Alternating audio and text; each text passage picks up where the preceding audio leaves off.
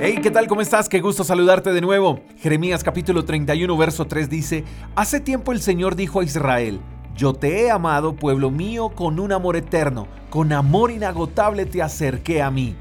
El amor de Dios es eterno por la sencilla razón de que Dios no ofrece una clase de amor, porque Él es el amor en sí, Él es la esencia principal del amor.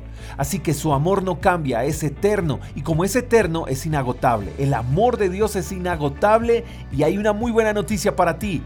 Ese amor inagotable de Dios es para todos.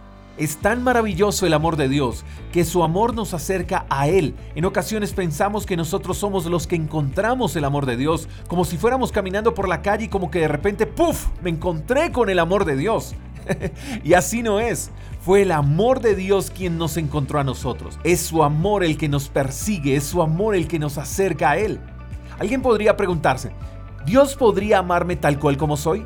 Podríamos preguntarnos, Siendo tan imperfectos, ¿aún así Dios podría amarnos? Y la respuesta es sí. Precisamente de eso se trata su inagotable amor. Su perfecto amor es entregado a personas imperfectas, para que de esa manera su amor pueda perfeccionar día tras día al que decida acceder a su amor. Dios nos ama tanto que no quiere vivir sin nosotros. Sí, así como lo escuchaste. Dios nos ama tanto que no quiere vivir sin nosotros. Por eso entregó a Jesús su único Hijo para que muriera por todos nuestros pecados. Ese fue el gesto más amoroso que Dios ha podido tener con cada uno de nosotros. ¿Para qué? Para que por medio de su Hijo tú y yo pudiéramos acceder a su amor y de esa manera pudiéramos vivir para siempre con Él.